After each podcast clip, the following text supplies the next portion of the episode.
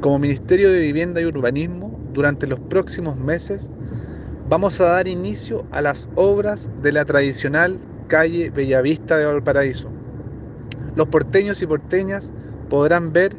cómo vamos a ir recuperando esta tradicional calle, esta arteria comercial del puerto, para que puedan transitar de mejor manera, sin miedo a caer o a tropezar, ya que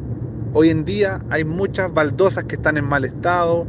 hay muchos baches en el camino, y con esta obra lo que buscamos como ministerio es devolverle el vigor a este sector, a un sector comercial, a un sector relevante del puerto, y además generar una mejor convivencia vial con sus correspondientes demarcaciones, vamos a mejorar los cruces, porque como Ministerio de Vivienda y Urbanismo lo que buscamos es poner a las familias y a los peatones primero, pensando en su bienestar, en su salud y en su calidad de vida al transitar por las calles de la ciudad.